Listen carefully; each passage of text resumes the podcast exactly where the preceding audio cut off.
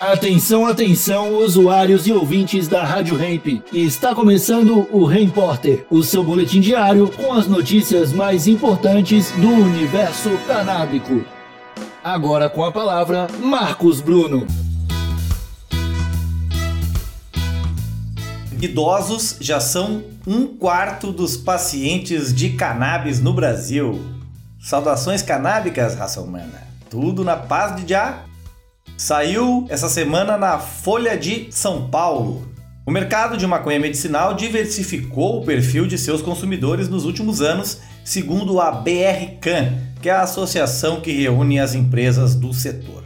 Segundo Tarso Araújo, diretor da entidade, o mercado era antes muito concentrado em indicações para epilepsia, que é a doença com prevalência na população jovem, especialmente crianças e as indicações partiam principalmente dos neurologistas. Aliás, isso nem está na matéria, né? Mas o Conselho Federal de Medicina só reconhece até hoje o CBD como composto medicinal da cannabis e apenas para epilepsia em casos refratários, né, onde os pacientes não respondem aos tratamentos ditos convencionais. Bom, voltando à matéria.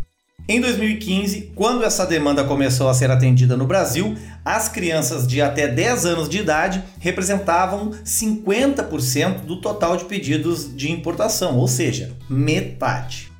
A participação das crianças, sobretudo com epilepsia, caiu para algo em torno de 20%, enquanto os pacientes com mais de 65 anos subiram de 7% para 24%.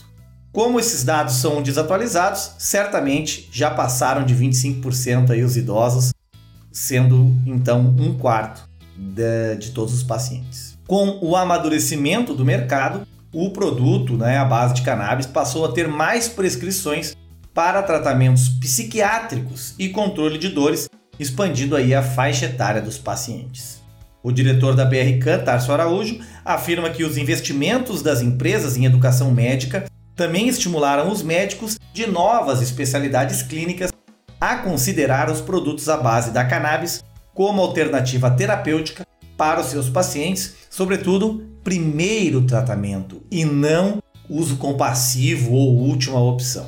Apesar do CRM considerar como tratamento apenas última opção e até a Anvisa, os médicos sabem que isso é tudo balela e a cannabis deve sim ser a primeira opção e não a segunda aí, ou terceira ou quarta, depois de um monte de opioides e benzodiazepínicos e o diabo 4, né? Como vocês sabem.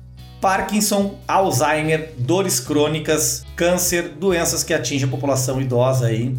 Então, essa fatia de 25% vai passar, porque maconha é remédio para velho.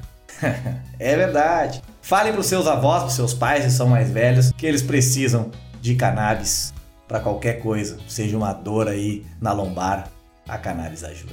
Esse foi o Repórter, sempre de segunda a sábado, às 8h20 às 2h20 da tarde, só aqui na Rádio Hemp. Falou!